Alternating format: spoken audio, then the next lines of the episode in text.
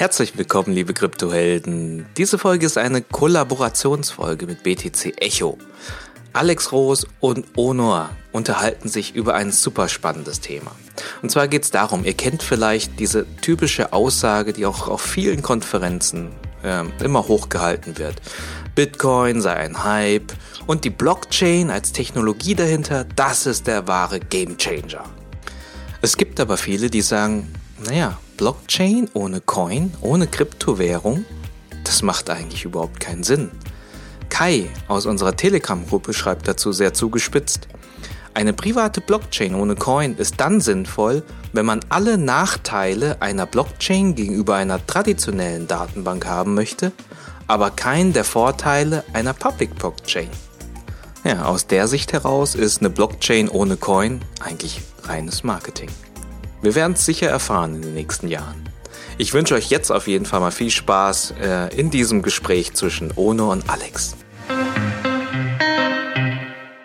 Ja, herzlich willkommen zum BTC Echo Podcast mit einer Kollaborationsfolge mit Onur von den Kryptohelden.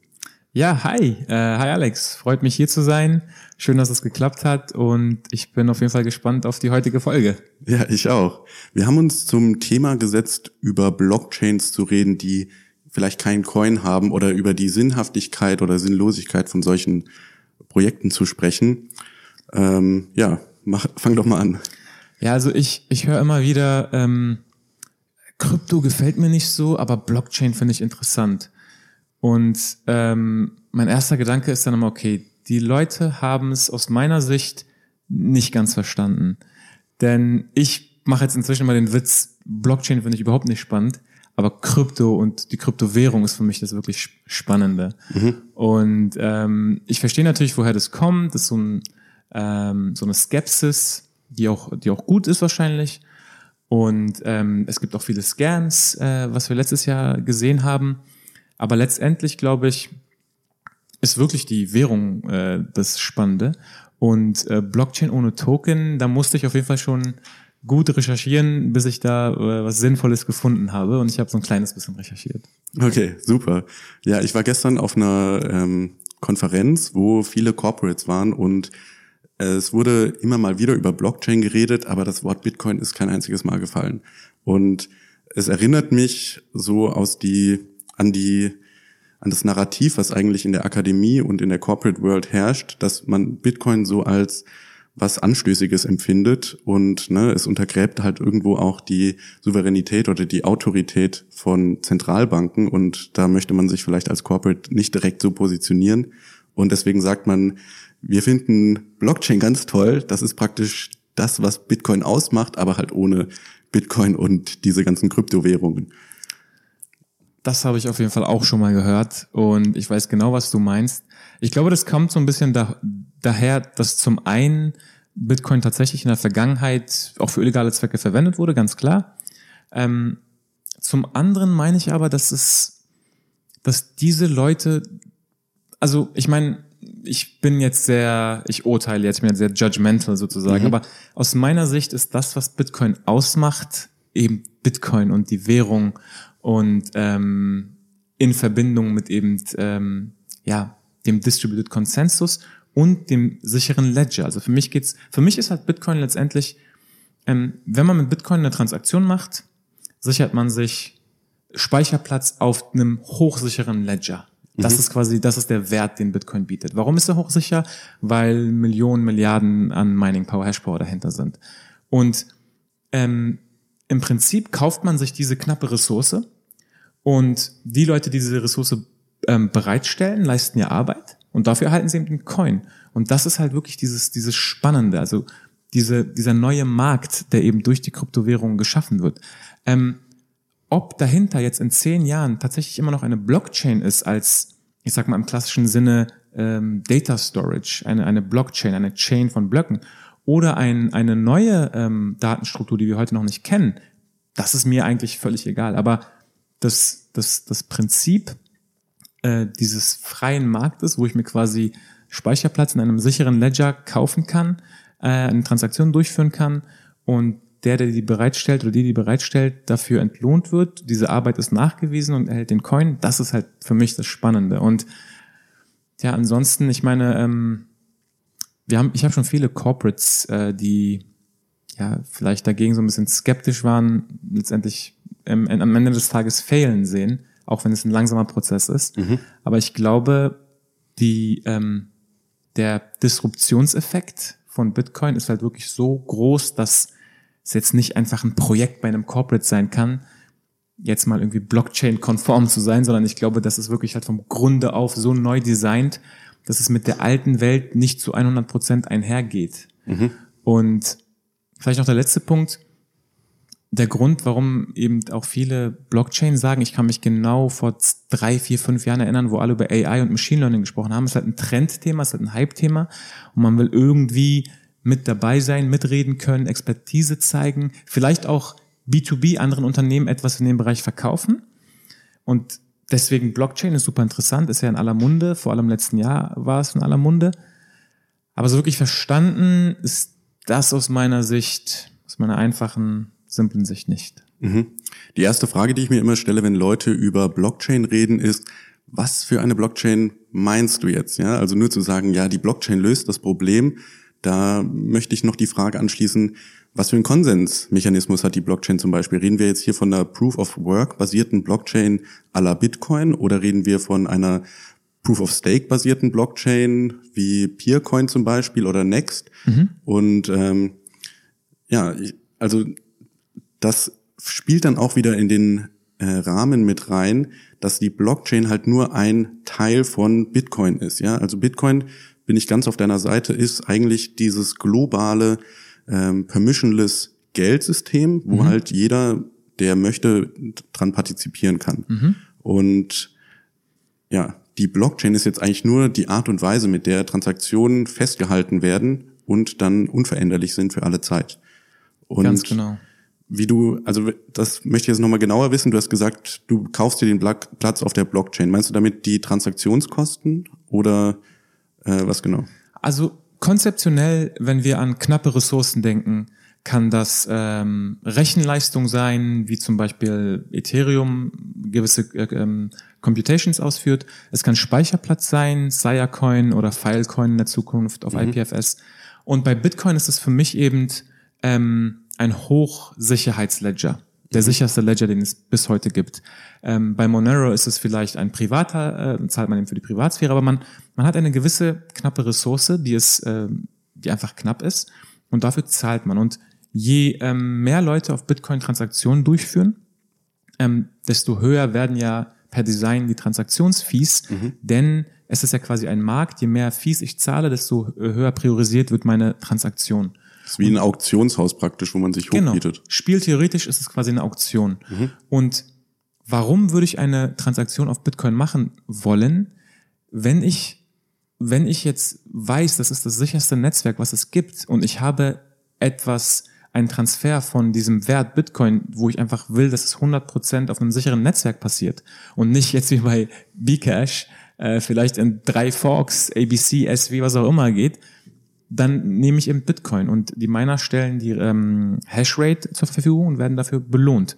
Und das meine ich konzeptionell mit knapper Ressource. Also deswegen ist ein Bitcoin oder auch nur ein Satoshi ist quasi ein Arbeitsnachweis für den Miner, der diese Arbeit durchführt und ich zahle für die Arbeit. Mhm. Ähm, das ist jetzt relativ abstrakt, aber äh, wenn man jetzt mal äh, ein anderes Beispiel nimmt, zum Beispiel ähm, auch konzeptionell. Also anstelle von einem sicheren Ledger zahle ich für Arbeitszeit eines Roboters oder einer Person. Ist mhm. erstmal egal. Und ich ähm, mache eine Transaktion, zahle Gebühren und kriege in Gegenleistung Zeit von dieser Person und diese Zeit ähm, resultiert dann in einem Ergebnis, was ich benötige dann zahle ich ganz normal für eine Leistung und das ist ein Markt und verschiedene und das ist halt für mich das Wichtige. Es muss verschiedene Akteure geben in diesem Markt, die, die eine ähnliche Leistung bereitstellen. Wenn es nur einen Miner geben würde, dann wäre das für mich keine Public Blockchain, sondern es wäre eine, ein zentralisierter Dienst. Mhm. Ähm, es gibt so einen witzigen, es gibt so eine witzige Analogie. Ähm, man merkt, ob Blockchains Bullshit sind, wenn äh, das Konzept zutrifft. Ich habe eine Kuh, die du melken kannst und hier ist ein Coin, den kannst du anderen Leuten geben, damit sie auch meine Kuh melken können. Mhm. Der Clou ist aber, es muss verschiedene Kühe geben, die Okay. man melken kann. Das muss ein freier Markt sein. Und bei Bitcoin ist es ein freier Markt, weil es verschiedene Miner gibt und die können ja quasi selber aussuchen, ähm, welche Transaktionen sie zu welchem Fee durchführen. Und das ist der Markt in diesem, in diesem äh, Beispiel aus meiner Sicht. Ja, ja, interessant. Auch das, das finde ich halt, da spielt auch Bitcoin mit rein und deswegen muss es halt ein, ähm, Andreas Antonopoulos sagt dazu, ein Digital Native Asset auf der Blockchain geben, was halt für Wertetransfer benutzt wird.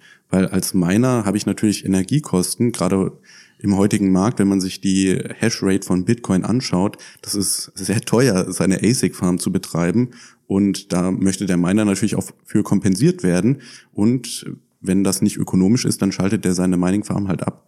Genau. Also du hast vorhin gesagt äh, Konsensus und das ist halt super spannend, weil im, im, im Bitcoin ähm, haben wir ja Proof of Work basierten Konsensus. Also Proof of Work ist quasi der der Sybil Control Mechanismus oder, der, oder der, die Membership Control und ähm, das die Leistung, die der Miner äh, durchführt, ist ja verifizier, äh, äh, verifizierbare Rechenleistung, also verifiable computation. Das ist die Leistung, das ist das, was beim Proof of Work passiert. Und dafür wird gezahlt. Und jetzt kannst du sagen, verifiable everything. Verifiable storage, verifiable human work, verifiable whatever. Und ähm, das, was du gerade gesagt hast, also ich, ich finde es auch super spannend, das mal runterzubrechen, was, was das überhaupt ist. Also ähm, ganz klassisch, die Blockchain ist ja äh, ein, ein Chain von Blöcken, das ist so wie der Ledger oder auch meinetwegen im, im Merkle Tree, wie das abgebildet ist. Dann gibt es den Konsensus und innerhalb des Konsensus gibt es eben die, die Membership Control. Und was da spannend ist, ist, Proof of Work ist quasi die permissionlesseste Variante von allen Me- Membership Control Mechanismen, weil ich kann irgendwo hingehen, mir einen ASIC kaufen, den anschließen und kann am Netzwerk partizipieren. Also mehr permissionless geht nicht. Dann gibt es die Proof of Stake basierten Systeme oder PBFT auch oft oder BFT, wie zum Beispiel Tendermint Cosmos. Und bei denen ist es halt so, ja, die sind viel, viel schneller, aber da gibt's halt auch nur 100, 200 Nodes. Das heißt, um einer dieser 100, 200 Nodes zu sein und vielleicht noch ein KYC machen zu müssen, das ist schon so ein bisschen permissioned. Und dann gibt es eben ähm, teilweise auch eben Blockchains ohne Token, ja, Hyperledger Fabric zum Beispiel. Und da kann, es ist permission, da kann ich nicht mitmachen. Das ist eine zentrale äh, Autorität. Und da ist mir auch egal, wie schnell die Blockchain ist, weil es ist ein ganz anderes Konzept. Ich, ich kann da gar nicht mitmachen. Es ist eine trusted environment. Es ist nicht äh, trustless, es ist nicht permissionless. Ähm, aber das ist eben, das sind die verschiedenen Arten der Membership Control. Also IBM kontrolliert 100% die Membership von Hyperledger Fabric. Cosmos Tendermint kontrolliert wahrscheinlich zu 80 Prozent oder weiß ich nicht, vielleicht auch zu 100 Prozent, aber nicht ganz so extrem, weil auch andere Leute mitmachen dürfen, auch Member werden dürfen, um diese Ressource zu, bereitzustellen. Und bei Bitcoin kontrolliert es halt keiner, weil jeder kann einfach, jeder, der Internetanschluss hat, kann Member werden in diesem Netzwerk. Proof of Work, da heißt es Membership Control.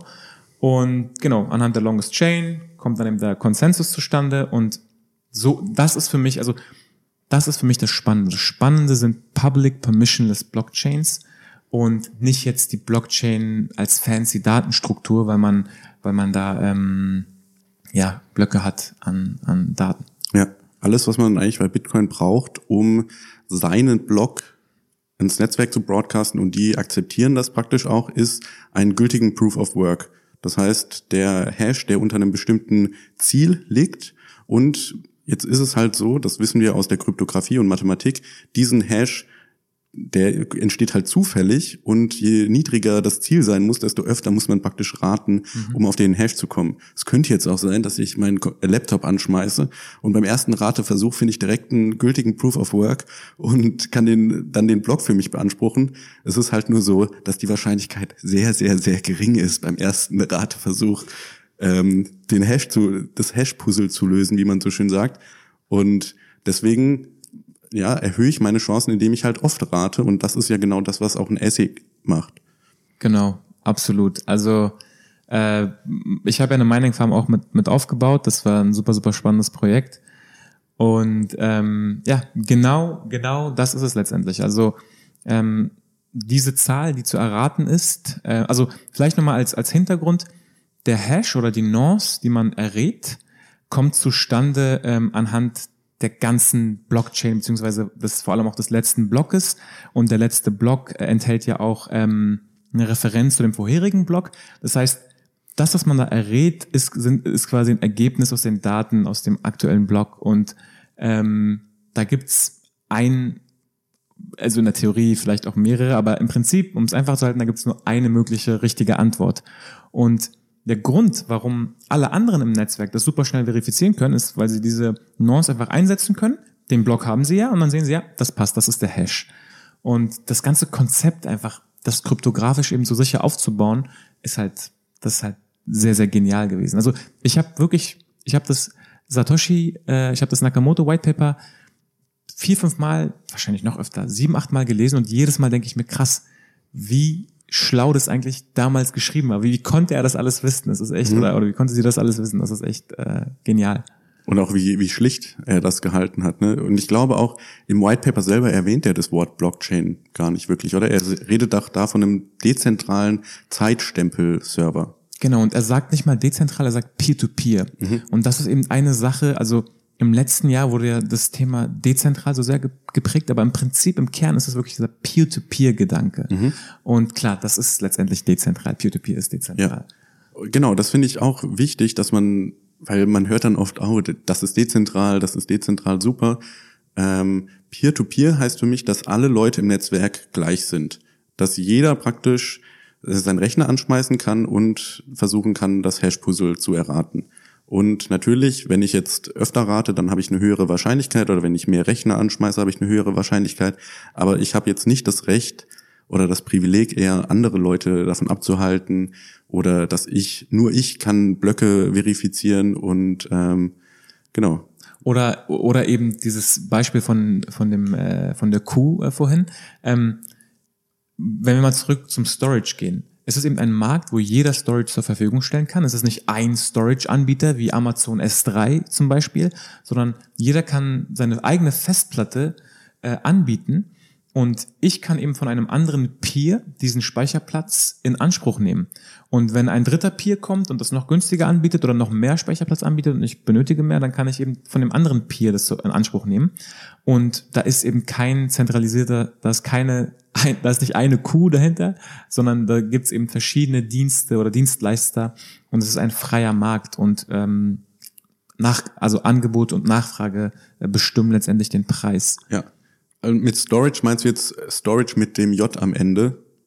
Äh, nee, nee, ich meinte jetzt wirklich äh, Speicherplatz, okay. also Speicherplatz. Es gibt ja Sirecoin, Storage, Burst und eben Filecoin, was so das letzte größte Projekt war, aber alles im Prinzip sehr, sehr ähnlich. Also mhm. bei Sirecoin ist zum Beispiel so, du setzt selber einen Preis für deinen äh, Speicherplatz und wenn ein anderer den akzeptiert, dann erhältst du eben die Sires und der andere den Speicherplatz.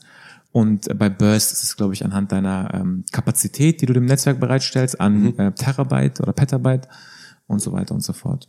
Okay. Funktionieren die dann auch mit einem Proof of Work oder haben die? Also das ist Proof of Storage sozusagen. Du, mhm. du musst eben nachweisen, dass du den Storage äh, zur Verfügung stellst. Aber da sind wir wieder beim Punkt, knappe Ressource. Mhm. Also in diesem Fall ist die knappe Ressource nicht die Work, die du machst, nicht die, die Work als Synonym für Verifiable Computation, sondern in, in diesem Fall ist die knappe Ressource Speicherplatz. Mhm. Und äh, die Membership Control ist quasi Speicherplatz. Jeder, der Speicherplatz äh, zur Verfügung stellt, ist eligible in diesem Netzwerk Member zu werden und darf mitmachen. Okay, super interessant. Vor allem, mir kommt gleich der Gedanke, wenn es dann zu wenig Speicherplatz gibt, das heißt, das Angebot ist zu niedrig, die Nachfrage ist zu hoch, sage ich jetzt mal in Anführungszeichen, für das Angebot, dann steigt der Preis. Und dann kommen neue Leute in den Markt, weil sie denken, hey, der Preis ist so hoch, ich kann da meinen Profit abstauben ja. und dann wird das Angebot erhöht. Ja, das haben wir im letzten Jahr beim Mining-Hype gesehen, wo irgendwie die Gamer keine Grafikkarten mehr erhalten haben, also Mai bis Juli 2017 oder April bis Juli 2017 weil eben der Ethereum-Preisanstieg ist so äh, ja stark gewesen, dass ähm, die Mining-Erträge extrem gestiegen sind. Warum sind die gestiegen? Weil ähm, der Gaspreis war letztendlich extrem hoch durch diesen Ethereum-Anstieg, weil es immer so, also bei Ethereum ist es zum Beispiel nicht entkoppelt, da ist das ja nur eine Währung, ETH, mhm. und dadurch ist der Gaspreis so gestiegen, dass die Miner, die eben diese äh, Rechenleistung bereitgestellt haben, für die Smart Contracts zum Beispiel, die hauptsächlich von ICOs genutzt wurden, dass die quasi sehr, sehr viel Ertrag bekommen haben. Und dann in dem Moment war halt äh, ja so, so eine ja, kurze Ungleichheit, ähm, wo eben die Erträge sehr, sehr hoch waren. Dann wollten alle mitmachen im Netzwerk, haben sich Grafikkarten gekauft, wollten sich Miner bauen oder kaufen. Aber das Problem ist natürlich, dass über die Zeit, also jetzt nicht mal, wenn der Preis wieder runtergeht, aber auch wenn der Preis gleich geblieben wäre, wird sich das über die, über die Zeit wieder normalisieren, sodass die Erträge wieder letztendlich zu einem ja, günstigen Strompreis äh, runterbrechen und Leute mit hohen Strompreisen in Deutschland da nicht wirklich eine Chance haben. Mhm. Aber das ist halt ökonomisch interessant, was da passiert ist. Ne? Der, der Preis ist hochgegangen. Ähm, der, die Kosten für eine Anwendung auf Ethereum laufen zu lassen, sind in die Höhe gestiegen und die Miner haben davon profitiert, wenn sie natürlich äh, ausgecasht haben sofort. Und das ist das, was du auch bei Bitcoin ansprichst. Und alle haben auch über die Bitcoin-Fees äh, gesprochen, weil je mehr Bitcoin-Transaktionen, desto teurer die Fees. Dann steigt auch noch der Preis. Das heißt, der USD-Wert der Fees wird auch nochmal teurer. Und das ist dann immer genau das, was äh, ja relativ witzig ist, wenn dann die Leute ähm, über 30 Dollar äh, Fees schreien für einen 3 Dollar Kaffee so ungefähr. Ja. genau, good old days in Bitcoin. das war echt lustig. Der, der, dieser November ist ja relativ ruhiger, ne? Ja, genau. Zum Glück muss man sagen. Also äh, ich bin auch ein großer Fan von der Korrektur, einfach auf der einen Seite, weil es eine super Chance ist, praktisch jetzt günstig einzusteigen. Das muss, da muss man natürlich auch den Mut haben, jetzt antizyklisch sozusagen einzukaufen. Aber ähm, es war einfach auch, das Wachstum vom Dezember war nicht nachhaltig in meinen Augen. Deswegen bin ich jetzt froh, wenn es äh, vielleicht auch noch ein paar Monate durch das dunkle Tal geht. Ja, um Warren Buffett zu, äh, zu zitieren, be greedy when others are fearful. ja, lustig, ne? Warren Buffett, der ja eigentlich ein Feind von, von Bitcoin ist ja. und gesagt hat, das wäre irgendwie Rattengift und so.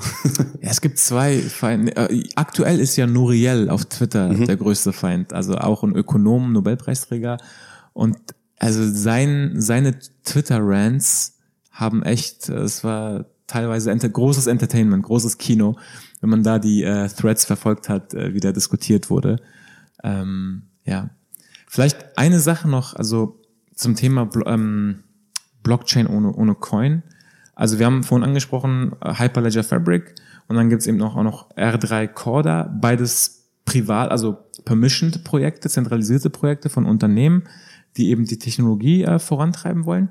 Was bei Hyperledger relativ spannend ist, ist, dass ja die Linux Foundation dahinter, also ein Hyperledger insgesamt. Mhm.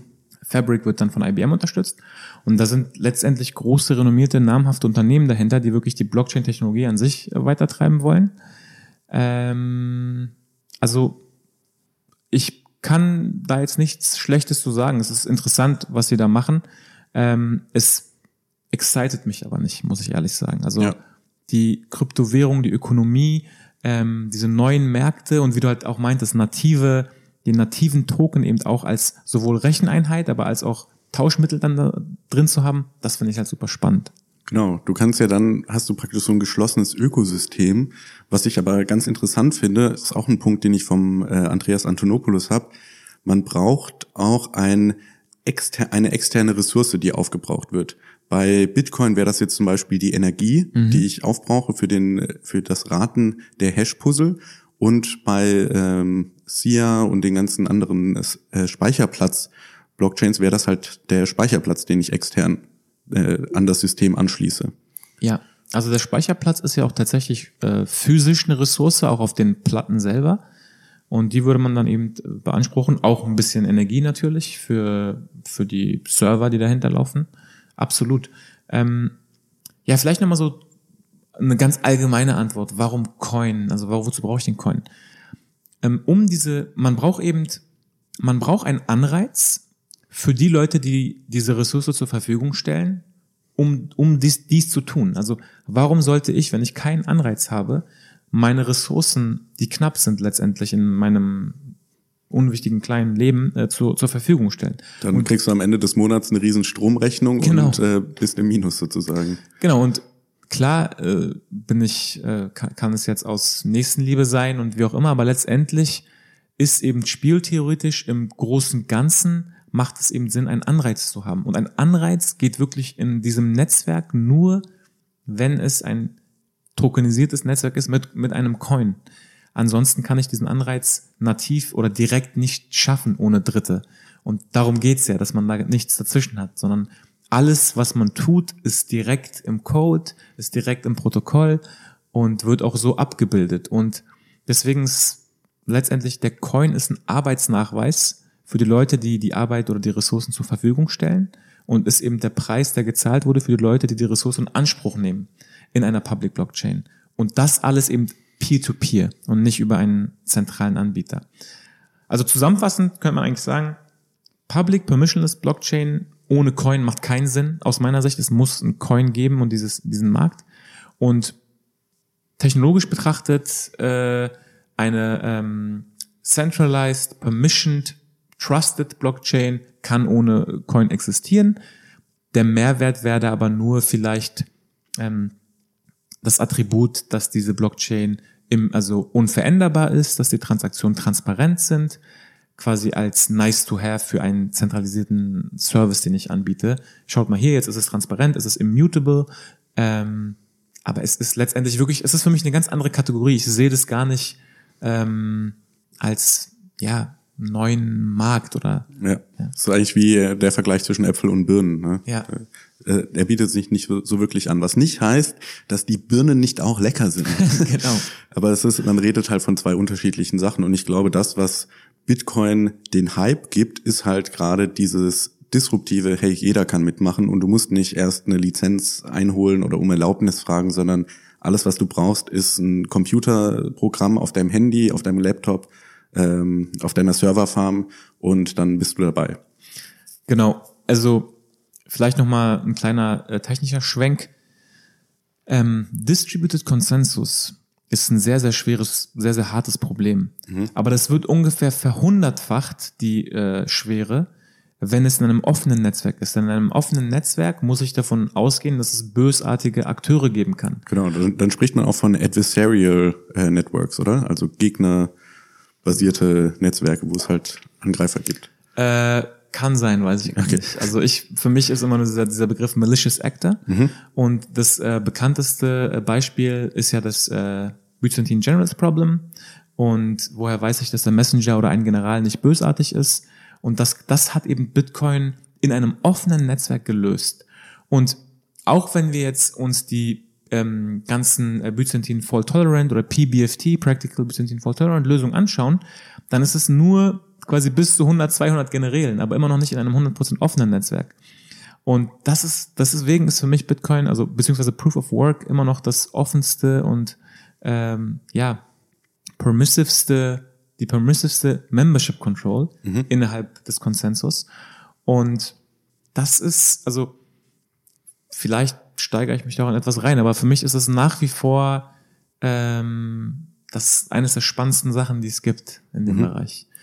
Wollte ich nur noch kurz anmerken zum Thema äh, Problem der byzantinischen Generäle habt ihr eine super Folge auf eurem Kryptohelden-Podcast. Das heißt, für die Zuhörer, die sich da weiter informieren wollen, einfach den Kryptohelden-Podcast abonnieren und anhören. Dann werdet ihr da in der Tiefe eingeführt. Ähm, Wie ist deine Bitcoin-Adresse? Ich schicke schick dir mal kurz ein paar Satoshi rüber. 100.000 Satoshi.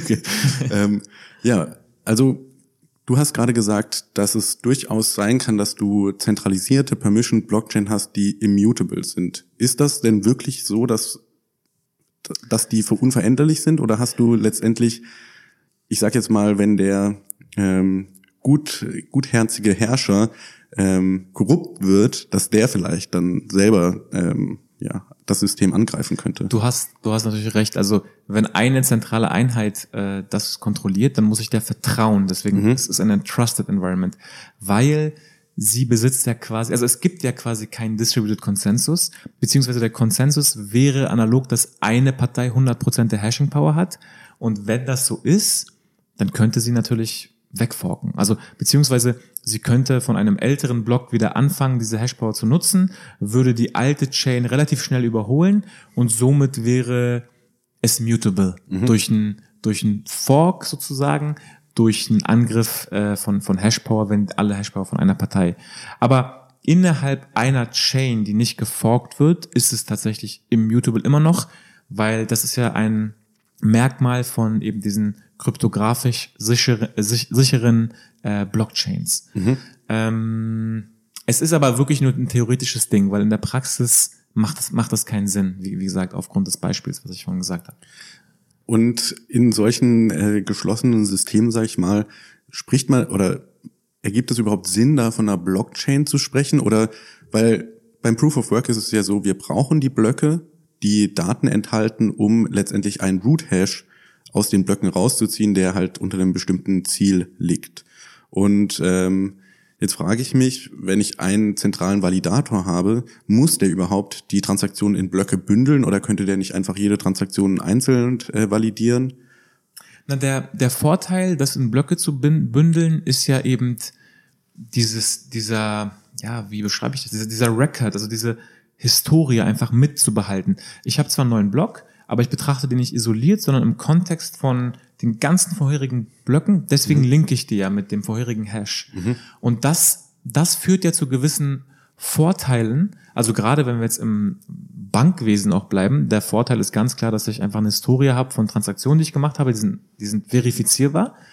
Und wenn ich das nur Block per Block mache, dann ist es ja wie, also es ist ja was anderes. Dann ist es einfach nur, dann müsste ich alles isoliert betrachten. Und es wäre nicht mehr dieser Effekt, dass ich einfach eine Historie über die Zeit von verschiedenen Transaktionen habe. Ähm, deswegen glaube ich, kann es immer noch Sinn machen. Aber in Anbetracht der Tatsache, dass ich dieser Autorität, die das Netzwerk kontrolliert, einfach vertrauen muss, gibt es konzeptionell keinen Unterschied zur Bank. Ja, technisch klar, Blockchain, also ich würde sagen, technisch ist es eine Blockchain einfach, aber wenn wir heute von Blockchain reden, dann heißt es ja eher das Netzwerk, die, die Public, äh, das Protokoll oder wie auch immer. Wir reden ja heute nicht unbedingt von den Merkle Trees und gehen da wirklich in die Datenstruktur rein. So gesehen keine Blockchain. Also ähm, ja, aus technischer Sicht wahrscheinlich tatsächlich eine Blockchain, aber es ist kein, kein Public-Netzwerk.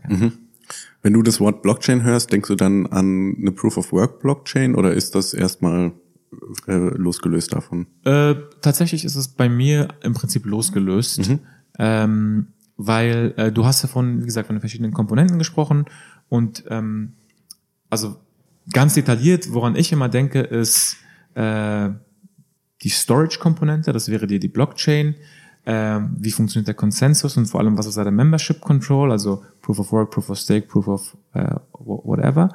Ähm, dann gibt's ja Mempool, dann gibt's äh, die Transactions, dann gibt's die verschiedenen, äh, ja, weitere verschiedene Punkte, wie, wie ist ähm, der Ledger aufgebaut, wie sind die Wallets und so weiter, wie werden die Keys verwaltet. Aber letztendlich, wenn ich Blockchain höre, denke ich immer noch an, an den Storage.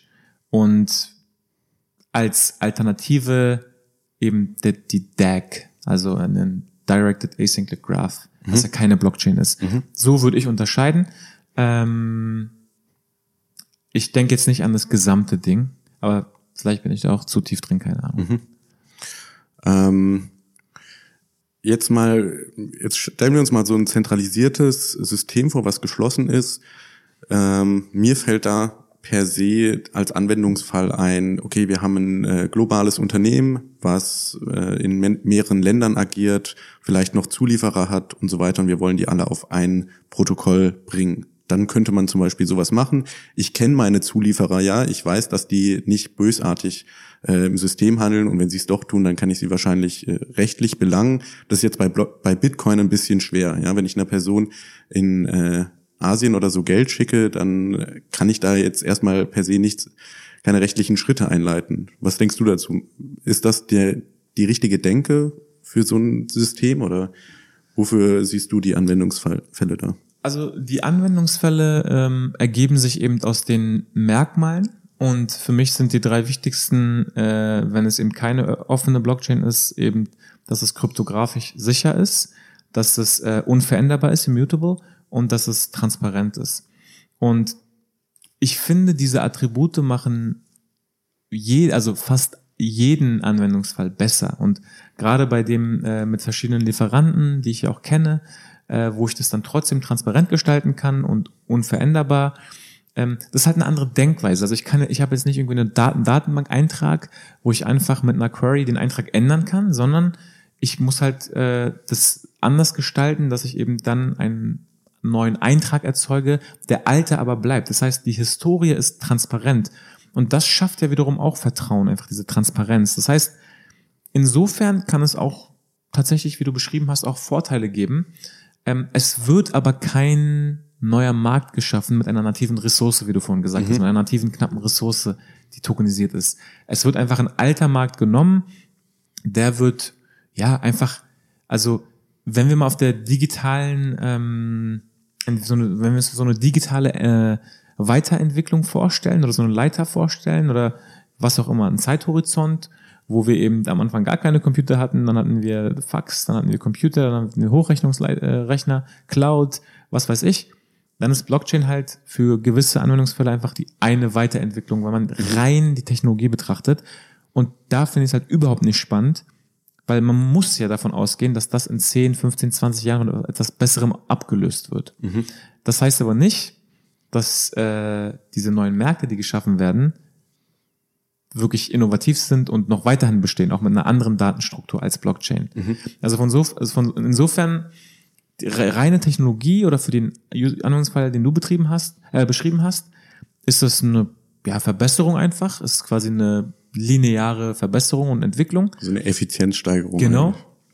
Aber Bitcoin als Ganzes ist halt wirklich ein anderes Level. Also das mhm. ist halt wirklich, das Internet wurde, wurde erfunden, vorher gab es kein Internet und jetzt wurde Bitcoin erfunden, vorher gab es kein Bitcoin. Ne? Wir haben Informationen verschickt, jetzt können wir Werte verschicken. So. Oder, oder keine Ahnung, äh, Staat und Kirche werden getrennt. So, jetzt wird Geld und Staat wird jetzt getrennt. Mhm. Das ist halt was viel, viel Größeres als einfach nur eine Effizienzsteigerung. Mhm. Genau, man spricht eigentlich, oder man könnte von einer anderen Magnitude sprechen. Ja. Ja, super spannend. Genau, das finde ich auch noch einen interessanten Ansatz, dass man sagt, okay, wir haben eine globale Proof of Work Blockchain, lass es Bitcoin sein, die super sicher ist. Ja, ich stelle mir das immer vor wie der Panzer, der halt alle zehn Minuten ein Stückchen weiter nach vorne rollt. Das ist sehr langsam, aber es ist sehr sicher und er lässt sich nicht aufhalten. Und jetzt gibt es doch den Ansatz, dass man sagen kann, wir borgen uns praktisch teilweise die Sicherheit von dieser Blockchain. Ich glaube, Komodo macht was in die Richtung. Das ist ein ähm, ein DPOW. Ich glaube, das D steht in dem Fall für Delegated. Und was die machen ist, alle, keine Ahnung, alle Stunde, jedes Zeitintervall schreiben die ihren aktuellen Stand als Hash in die Bitcoin-Blockchain. Und das heißt, wenn jetzt irgendwas passieren würde bei Komodo und äh, es gäbe einen Angriff, man wüsste nicht mehr, was aktuell ist, dann könnte man die Hashes mit der Bitcoin-Blockchain abgleichen und schauen, wann stimmen die das letzte Mal überein und im schlimmsten Fall gehen wir dann auf den alten Status, der vielleicht eine Stunde oder so alt ist, zurück. Ja, das ist ein perfekter Anwendung, also es ist ein perfektes Beispiel für das Thema, man kauft sich auf einem hochsicheren Ledger diese knappe Ressource, Speicher, was auch immer, in, in dem ja. Ledger. Und warum machen die das? Ja, weil Komodo selber kann vielleicht mit ähm, einer Million Dollar 51 Prozent attacked werden mhm. und der, die ganze Chain muss geforkt werden, aber Bitcoin eben nicht. Und das ist eben super smart. Ansonsten, das andere Thema, was mir dazu einfällt, ist, Bitcoin in dem Fall ist ja quasi ein Layer 1 Settlement Layer. Ne? Also man hat wirklich die, den Nachweis, der ist auf Bitcoin. Man kann jetzt außerhalb des Bitcoin-Netzwerkes, sei es eine andere Blockchain, sei es aber auch keine Blockchain, irgendwas anderes, also was weiß ich, Lightning oder auch irgendwas ganz anderes, ähm, gewisse Transaktionen machen, die deutlich schneller sind, weil es eben nicht dieser langsame Panzer ist. Aber letztendlich wird ein gewisser, äh, zu einem gewissen Zeitpunkt der Stand wieder in diesem Panzer manifestiert. Mhm. Und warum? Weil es eben super sicher ist. Weil das, was da drumherum super schnell passiert, ist vielleicht nicht so sicher. Ja. Und das, das ist eigentlich ein schönes Bild, was man sich so vorstellen kann. Vielleicht wie so ein ähm, Riesenkreuzfahrtschiff, was auf dem Ozean äh, dahin tuckert. Ich habe gestern gelernt, so ein, so ein Kreuzfahrtschiff hat einen Bremsweg von sechs Kilometer und braucht irgendwie fünf Schiffslängen, bis die mal die Richtung äh, ändern können. Und aus diesem kleinen Schiff raus, äh, aus diesem riesen Tanker raus, kommen praktisch so Speedboote, die äh, da so James Bond mäßig reinfahren können und andocken können und dann aber auch schnell rausflitzen können und äh, keine Ahnung, halt so schnellere Anwendungsfälle machen oder Anwendungsfälle machen, wo der Speicherplatz nicht so knapp sein darf. Und sie schreiben dann immer nur ein Hash von ihrer, von ihrer Datenstruktur wieder in die Bitcoin-Blockchain, Ja. so als Backup sozusagen. Genau, und ich finde, es ist super schwer, sich das wirklich ähm, ähm, ja, beispielhaft darzustellen, wenn man aus einer privilegierten Gesellschaft kommt. Warum? Weil unsere Regierung ist halt relativ sicher und hier haben wir keine Angst, dass irgendwas passiert. Ne? Wir wissen, wenn wir ein Grundstück haben, dann haben wir das, dann ist es im, beim Grundbuchamt oder wo, wo auch immer notariell beglaubigt eingetragen und das ist safe. Wenn das jetzt nicht so wäre und man sich die Frage stellen müsste, in welchem Netzwerk willst du das dokumentieren, dass dieses Grundstück kryptografisch äh, nachweisbar dir, äh, ähm, dir gehört? Bitcoin oder was weiß ich, Verge. äh, bei Verge zahlst du drei Cent, bei Bitcoin musst du aber 200 Dollar zahlen. Also ich würde das Bitcoin-Netzwerk nehmen, weil es einfach wesentlich sicherer ist. Weil das ist das, wofür ich bezahle, für diesen sicheren Speicherplatz. Bei Verge keine Ahnung, wofür ich dafür bezahle, wahrscheinlich hoffentlich für gar nichts. ähm, aber genau, das ist halt, deswegen hat es bei mir auch so lange gedauert, das überhaupt zu verstehen. Ich habe das White Paper auch schon ein paar Mal gelesen und dachte mir so, was ist, was soll das? Ähm, aber letztendlich auch bei dem Kreuzfahrtbeispiel zu bleiben, ähm, genau, drumherum, ja, gehen andere Leute vielleicht äh, Fische fangen, kommen zurück mit den Fischen, äh, können Leute irgendwie essen, aber letztendlich das Kreuzfahrtschiff ist die, die Mutter für diesen Transport in dem Fall oder für diesen, für diese Reise. Und ja, die Frage ist immer letztendlich, was will man? Ähm, und bei Bitcoin will man eben Sicherheit und ja, äh, in der, in der alten Welt war das eben Gold, ne? Also man hat sich Gold einfach wirklich zu Hause oder irgendwo im Tresor oder wie auch immer versteckt, weil man eben dachte, ja, wenn mein Geld jetzt entwertet wird, warum auch immer, äh, Kriegszeiten pipapo, dann habe ich eben immer noch mein Wertspeicher Gold. Und Gold ist halt träge, ist schwer, ist jetzt nicht so einfach zu schneiden, damit ich äh, das tauschen kann für einen Autonormalverbraucher, aber man hat es trotzdem gemacht, um eben diesen sicheren Wertspeicher zu haben. Für die äh, alltägliche Bezahlung hat man dann seine Münzen genommen. Aber wenn man jetzt die Wahl hätte, will man sein gesamtes Hab und Gut in Münzen haben oder in Gold, dann hätte man wahrscheinlich Gold gesagt, weil das einfach für diesen Anwendungsfall, also Store of Value in dem, in dem Fall, die bessere Alternative ist. Und so sehe ich das letztendlich auch. Also Bitcoin ist nach wie vor einfach der sicherste Store of Value und die Vision Satoshis hat, hat sich in, in, in, aus der Sicht für mich geändert. Ähm, und es gibt eben andere Anwendungsfälle, Storage oder schnellere Transaktionen oder ähm, bei Dash kann man ja teilweise auch durch die Treasury ähm, für ähm, also menschliche Tätigkeiten rewarded werden, sei es Marketingaktivitäten, sei es irgendwie äh, auf Events gehen und sprechen oder was auch immer. Ähm, da ist es eben das, wofür man ähm, bezahlt. Ja, cool. Was mir auch noch gerade gekommen ist, praktisch als, als Andockstelle an die Main Chain sind Exchanges. Wenn ich jetzt mein Geld zu, ähm, keine Ahnung, ich äh, Coinbase schicke, dann hält Coinbase das Geld für mich und schreibt mir das in ihrer Datenbank zu. Und äh, da gibt's ja auch die Funktion, dass ich dann an andere Coinbase-User meinen Bestand schicken kann. Und es geht super schnell, weil Coinbase halt nur in ihrem internen System da ein bisschen was rumschieben muss. Und erst wenn dann die Person das wieder rausziehen will, kommt das in die Blockchain rein. Genau. Also warum sollte jetzt Coinbase die ganzen Fees auf der Blockchain Layer 1 Settlement zahlen, um diesen Transfer zu machen, wenn sie eh ihren Cold Storage einfach ein Wallet haben, wo sie dann die ganzen äh, ja, Beiträge der Mitglieder einfach auf ihrer Postgres-Datenbank sozusagen verwalten. Super Beispiel. Ähm, zu dem Beispiel noch, also wenn man sich das Internet vorstellt, ähm, für alle, die die Serie Halt and Catch Fire kennen, kann ich nur empfehlen. Aber am Ende war so die Folge, wo ne äh, also jetzt muss ich spoilen, sorry, wo, Netscape, wo der Netscape-Browser erfunden wurde und dann haben sie halt so gesagt, let's build a gate. Also der Browser war quasi das Gate zum Internet, das Tor zum Internet.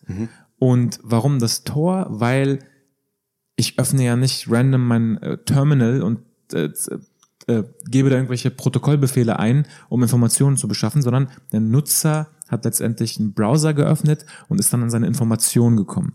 Und bei Blockchains ist das Tor letztendlich das Wallet. Ja, durch mein Wallet kann ich meine Private Keys verwalten. Durch die Verwaltung meiner Private Keys kann ich meine Assets hin und her schicken. Und leider Gottes werden die meisten Wallets von Exchanges verwaltet. Das heißt, aktuell kontrolliert das Gate, also beziehungsweise man spricht ja beim Gate von Gatekeepern. Google, Facebook, Amazon, Microsoft sind die Gatekeeper, weil sie die Browser kontrollieren, weil sie die Plattform kontrollieren. Und in der, in der Blockchain sind analog aktuell die Gatekeeper eben die Exchanges, weil sie die ganzen Gates, nämlich die Wallets kontrollieren.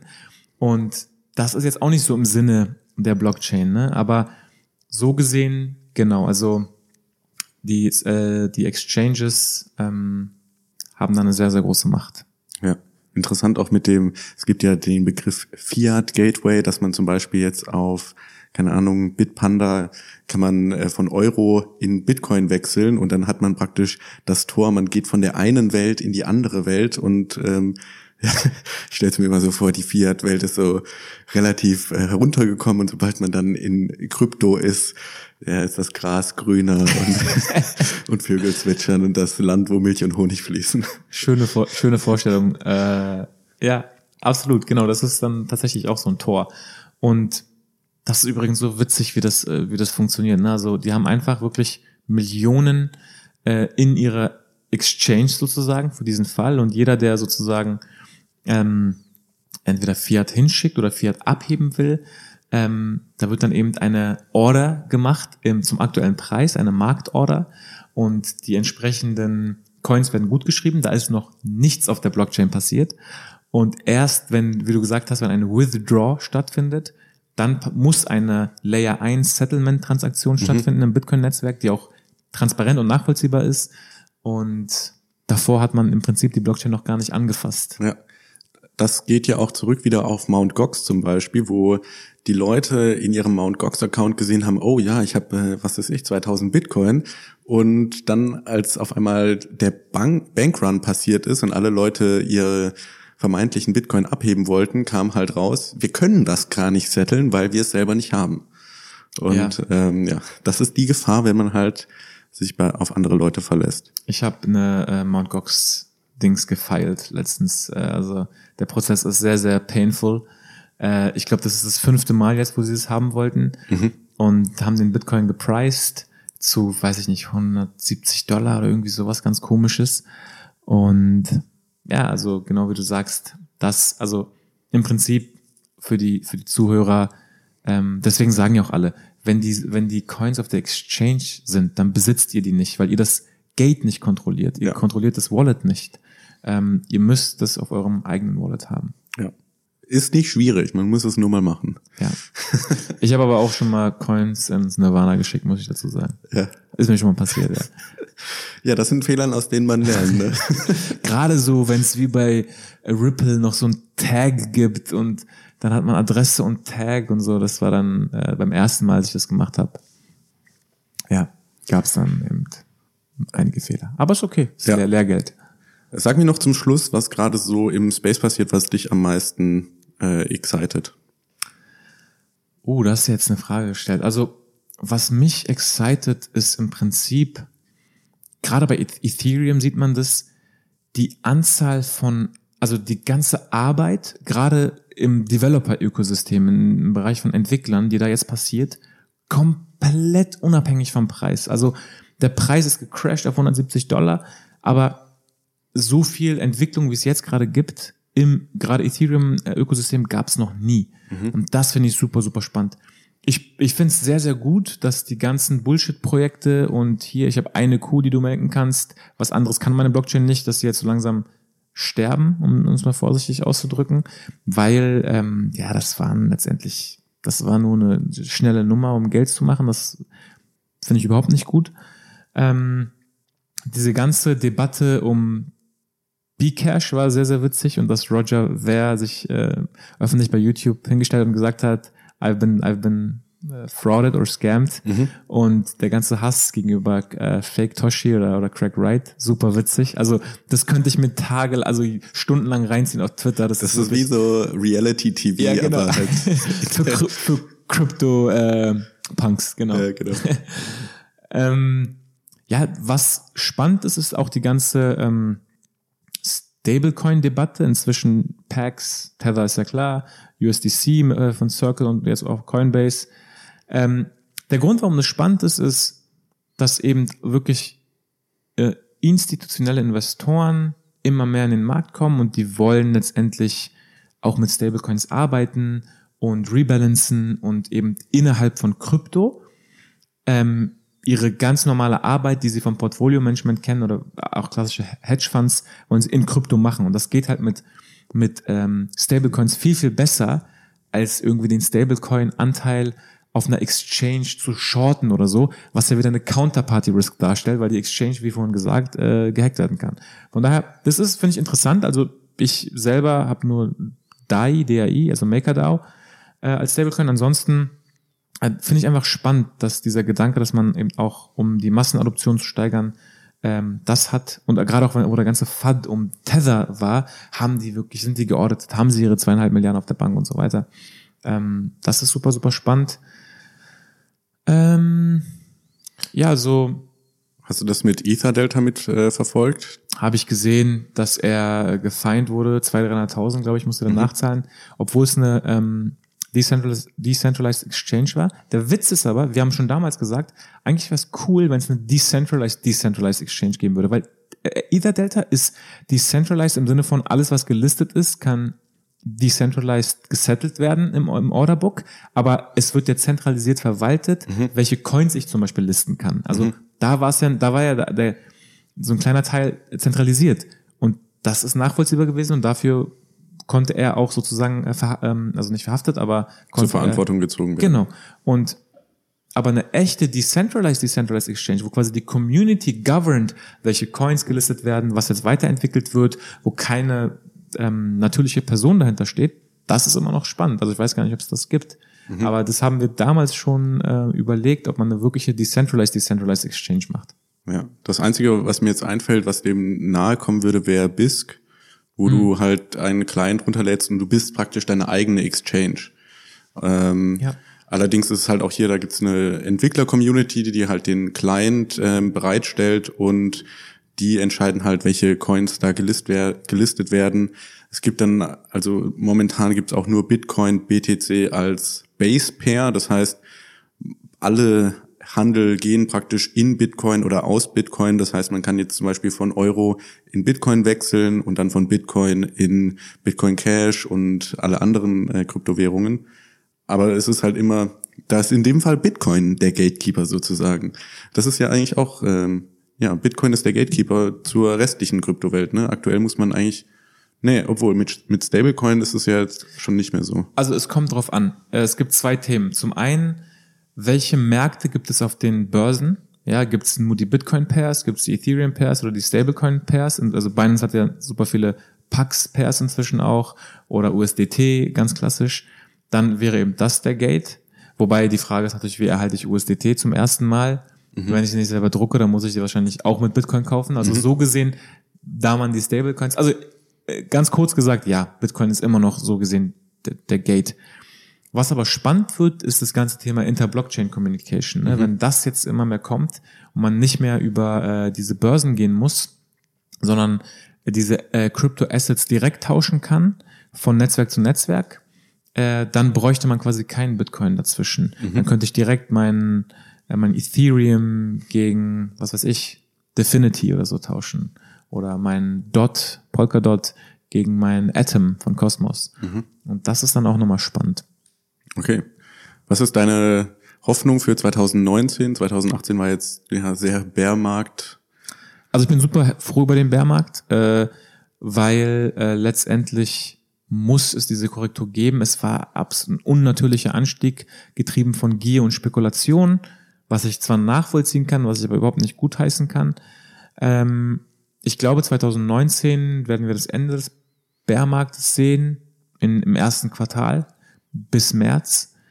Und dann, glaube ich, geht es langsam wieder äh, auf eine äh, organische Weise bergauf, was eben mit organisch meine ich eben, ähm, was durch die tatsächliche Nachfrage getrieben mhm. ist. Ähm, diese ganzen Runs sind ja äh, katalysiert durch ein Coin-Halving, aber nicht direkt. Also beziehungsweise Coin-Halving ist folgendes. ähm, der erste Bitcoin-Block, da gab es 50 Bitcoin und irgendwann nach 300.000 Blöcken gab es nur noch die Hälfte, 25 Bitcoin. Nach nochmal 300.000 oder 400.000 Blöcken gab es nur noch 12,5 Bitcoin, da sind wir gerade. Und beim nächsten Block, äh, Coin-Halving wird es eben nur noch 6,25 Bitcoin als Coinbase Block Reward geben für die Miner. Und wenn man sich vorstellt, ein Miner, wenn man ein Miner ist und dieses Event passiert, dann kriegt man quasi von heute auf morgen statistisch die Hälfte weniger. Und wenn man auscasht, um seine Stromkosten zu bezahlen, dann hat man eben nur noch die Hälfte. Und deswegen muss es einen Preisanstieg geben, damit ähm, ja man wieder das Netzwerk äh, genug absichern kann mit den Stromkosten, die man hat. Und mhm. das ist ganz interessant, wenn man sich in der Vergangenheit anschaut. Da ist immer so ein Delay von so sechs Monaten, glaube ich. Und dann explodiert es immer kurz, weil die Leute realisieren, oh fuck, jetzt ist die Supply wieder äh, knapper geworden und noch knapper geworden. Und es gibt schon 19 oder 20 Millionen Bitcoin. Und jetzt gibt es nur noch eine Million, die man, äh, die man gemintet werden. Ähm, und dann gibt es immer so eine kleine Explosion. Und ich glaube, das wird wieder passieren. Ähm, und ich glaube, da werden wir auch ja, wahrscheinlich in die Richtung 100.000 irgendwann kommen, 2021. Aber wie gesagt, ich, das war jetzt ein bisschen übertrieben. Jetzt nicht alle Bitcoin kaufen, das ist kein Investment-Advice. Ich habe keine Ahnung, wovon ich rede. ähm, genau, aber ich glaube, so der Bärmarkt geht 2019 zu Ende. Ja. Ich glaube, so 4700, 4800 wäre so ein Bottom für mich, wenn mhm. man mal darüber spricht. Dollar oder Euro? Dollar. Okay. Ich denke mal Dollar. Okay. Ähm, ja, ich glaube auch, was den Bärmarkt beenden könnte, ist halt, wie wir vorhin gesagt haben oder wie du vorhin gesagt hast, es sind unfassbar viele Entwickler gerade am Werk, wirkliche Implementierungen zu schaffen. Und ich denke halt 2019 wird die Zeit sein, wo dann sozusagen das Rad die Straße trifft und die Implementierung halt der groben oder der breiten Masse zur Verfügung stehen. Und ähm, gerade ist es halt so Spekulation und dann könnte es durchaus zur Anwendung kommen. Genau. Und äh, es ist immer noch ein riesengroßes intellektuelles Experiment, wie einige Leute sagen. Ähm, und das muss man sich halt vor, vor Augen halten. Ne? Es ist halt wirklich ein Experiment, aber ein wichtiges Experiment. Und ich glaube, das, was du gerade gesagt hast, das macht schon, macht schon Sinn. Also ich glaube, wir werden nächstes Jahr gerade auch bei Ethereum immer mehr Anwendungen sehen. Und also Ethereum muss ich sagen, aus der Sicht im Entwicklerökosystem immer noch eines der spannendsten Projekte. Was da passiert so viel, was in den nächsten zwei, drei Jahren erst gelauncht wird. Ähm, da könnte der aktuelle Preis interessant sein. Okay. Kommt dann Casper eigentlich auch, oder? Das weiß ich nicht. Das müssen wir Vitalik fragen. Aber ähm, Casper sollte, sollte schon kommen. Ja. Okay. Und Super. Dann vielen Dank für deine Zeit, Onur. Ich hoffe, äh, euch Zuhörern hat das auch gefallen. Ihr habt was gelernt. Ihr könnt natürlich jederzeit äh, mir eine Mail schreiben an podcast.btc-echo.de oder ihr kommt in unseren Discord-Kanal und äh, könnt da direkt mit mir chatten. Onur, wie erreicht man dich am besten? Genau, also bei mir äh, onur.kryptohelden.de oder äh, auf Twitter onur akpolat oder kommt in unseren ähm, Telegram-Channel und genau, hört auch in unseren Podcast rein, wenn ihr wollt. Ansonsten nicht überall erreichbar. Okay, super, dann vielen Dank. Super, danke. Und jetzt das passende Zitat zur heutigen Episode. Jeder meint, dass seine Wirklichkeit die richtige Wirklichkeit ist.